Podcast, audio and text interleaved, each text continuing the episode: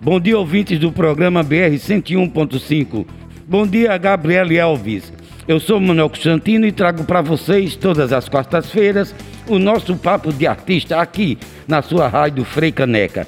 Hoje eu tenho o prazer de entrevistar o jornalista, professor e produtor cultural Taveira Júnior, que recentemente foi eleito presidente da ARTEP, a Associação dos Realizadores de Teatro de Pernambuco, que, que existe há mais de 18 anos. Bom dia, Taveira. Bom dia, Manuel. Bom dia, ouvintes da 105. Eu tenho muito prazer em estar aqui presente novamente, é, tendo em vista que a gente já conversou outras vezes aqui na rádio mesmo. E é sempre muito bom conversar com vocês da Freicaneca, que presta um serviço ímpar à cidade e a todos os ouvintes. Taveira, vamos falar agora da questão cultural. Você acabou de ser eleito para a, durante mais uma gestão de três anos na Artep, que é a Associação dos Realizadores de Pernambuco, de Teatro de Pernambuco, uma entidade que tem contribuído muito com a organização, com a valorização das artes cênicas do Estado. Qual a perspectiva da Artep hoje, diante da desconstrução da cultura no Brasil, que a gente percebe claramente que há um menosprezo, é, principalmente do governo federal, com relação à produção cultural. Qual a perspectiva da Artep diante de uma pandemia e diante de uma nova reformulação, uma nova luta que a gente vai ter que enfrentar para que as artes possam voltar a ser valorizadas no país? É, Manuelzinho, é o seguinte, a, levar a Artep à frente, principalmente num momento tão difícil desse, substituindo Feliciano Félix, que é uma pessoa que a gente tem como referência de excelente gestor, produtor cultural, ator, não é fácil. A gente, como você ressaltou, estamos, nós estamos passando por um período muito difícil em que nem Ministério da Cultura existe e a secretaria que em, em, nível federal ela é ela é inexistente, ela é inoperante, né? E como você disse, as ações do governo federal ela beira a maldade, alijando toda uma classe, né, de artistas no país inteiro.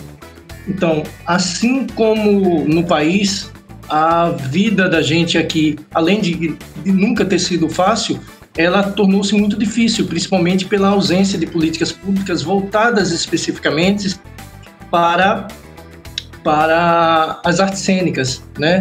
Para o teatro. Então nós somos os nós fomos os primeiros a parar, seremos os últimos a voltar e as ações que estão acontecendo agora de retorno, mas com limitações, elas não suprem a carência de um ano e meio da classe artística que que ainda né, é, sofre bastante. Né? Foi um período, esse de um ano e meio, muito difícil.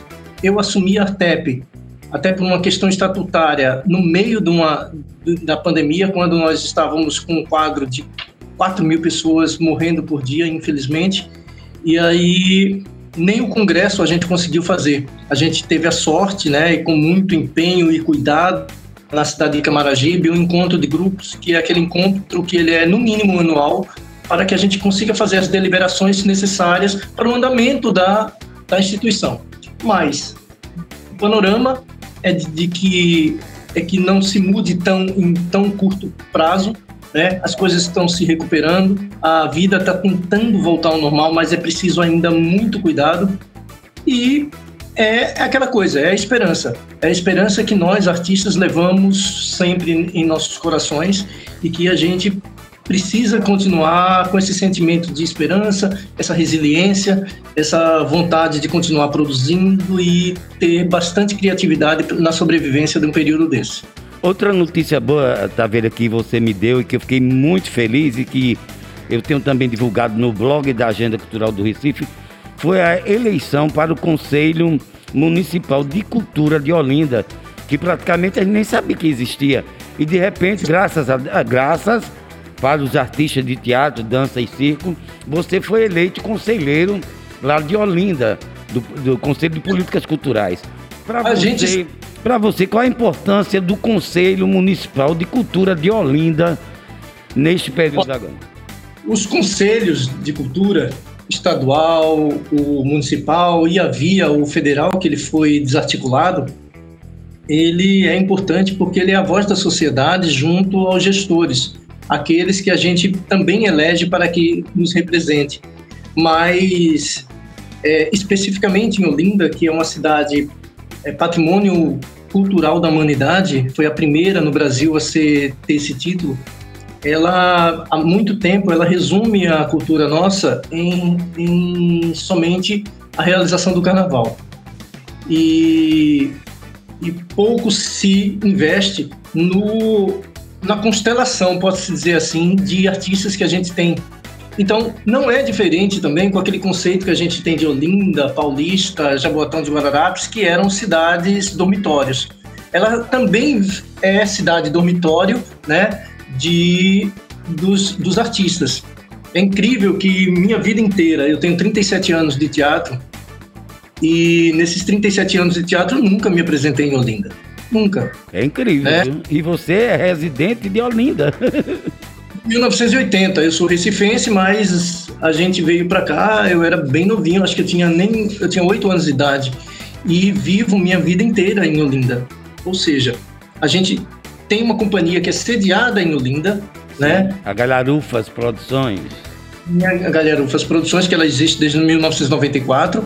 A gente tem a, uma, uma a, a, a, o endereço né, da, da companhia aqui, mas ela nunca efetivamente fez uma ação para Olinda. Olinda não possui um conselho, esse é o terceiro conselho, mas os outros dois eles foram feitos sem notícia alguma, ninguém ficava sabendo dessa é, história. É, inclusive eu, que sou jornalista, não sabia que tinha que, que o Conselho é, de Cultura de Olinda estava ativado. Juro por Deus, não sabia não, menino.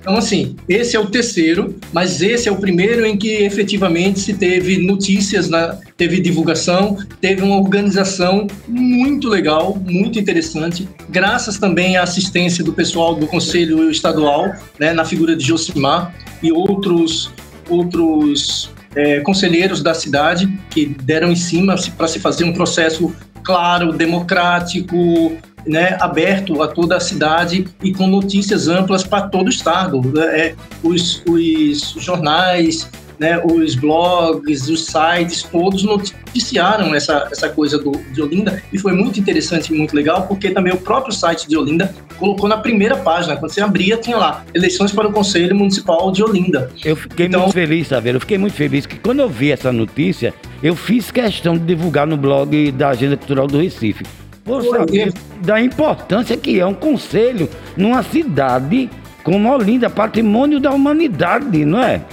É, e justamente por essa ausência de, de um conselho na cidade que a gente sabe que vai ter é, muito trabalho aqui. A gente tem equipamentos culturais que são históricos, é, em, em, locais, né, em logradouros que estão tombados. A gente sabe do, do, do quanto se tem de potencial né, de grupos nos bairros. As, a, cultura ela não chega nas periferias, né?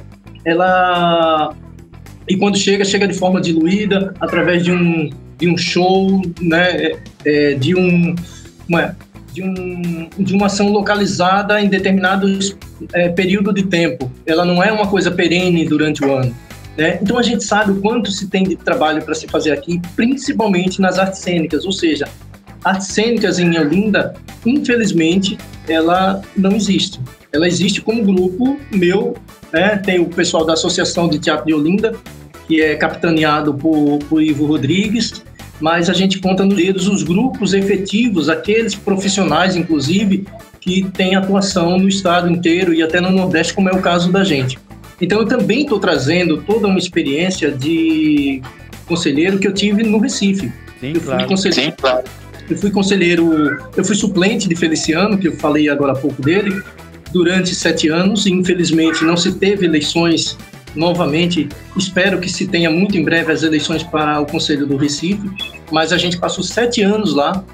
Feliciano, além de tudo, ele está oito, porque ele continua lá como, como conselheiro. Eu que pedi para sair da suplência, mas por motivos profissionais Feliciano, eu fiquei durante quatro anos efetivamente indo para todas as reuniões.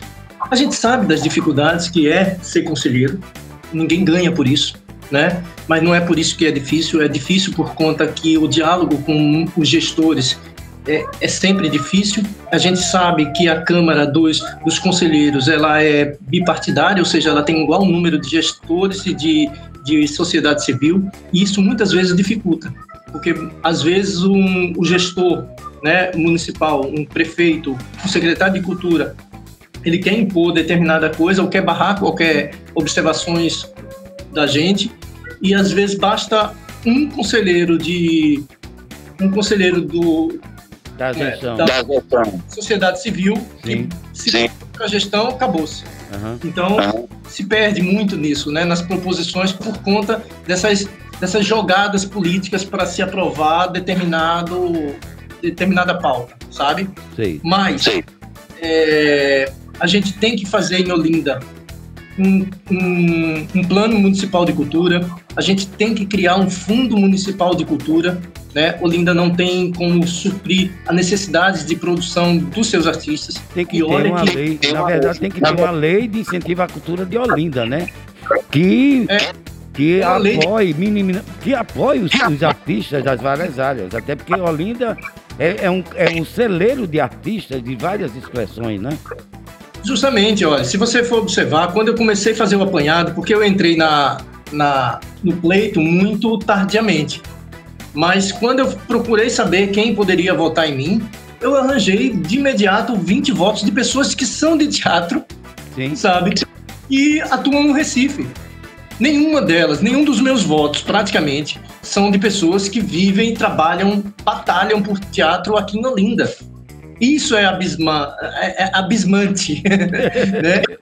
Estarrecedor, sabe? Porque a gente não tem como sobreviver e fazer cultura, fazer teatro, especificamente no meu caso, na cidade de Olinda, porque os equipamentos é, é, não funcionam. É, a gente tem pelo menos dois teatros que teoricamente teriam condições de estarem funcionando, mas claro, a pandemia potencializou essa parada deles, mas mesmo assim na atual conjuntura, eles não têm condições de receber espetáculos é, com qualidade na cidade, sabe?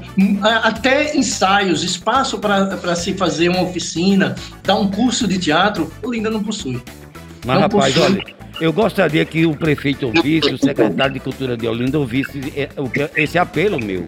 Prefeito, se ligue.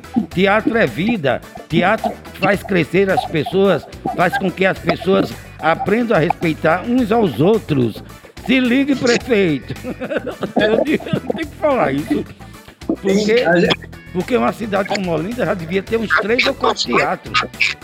Tem, né? Então, assim, é, deveria se ter, né? É, uma luta, né? Por espaços. Porque é o seguinte, existem todo, toda uma burocracia para a gente adquirir o comodato, uma, uma casa, um casarão ali, tem tantos espaços em Olinda, ali em Santa Teresa que estão fechados. E olha que Santa Teresa, né, o bairro de Santa Teresa, foi sede de um grupo importantíssimo, né, que foi o pessoal do Vivencial, virou filme.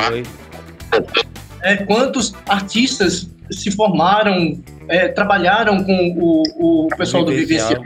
Vivencial Diversiones. É a sede era ali em Santa Teresa, né? Então o próprio povo de Olinda ele acaba por ele acaba por desconhecer esse essa história dos artistas em Olinda. A gente não é reconhecido ainda, mas a gente vai lutar para que cada vez mais o, o conselho esteja bem atuante, bem atento aos nossos anseios, nossos Ô, Taveira, eu gostaria assim de que você também falasse um pouco sobre a, a perspectiva da Artep, enquanto uma associação que reúne mais de 20, 25 companhias de grupo de teatro, dança, é, qual a perspectiva que a Artep tem para, por exemplo, daqui para o próximo ano, para 2021, 22, se Deus quiser, vamos ter dominado essa pandemia.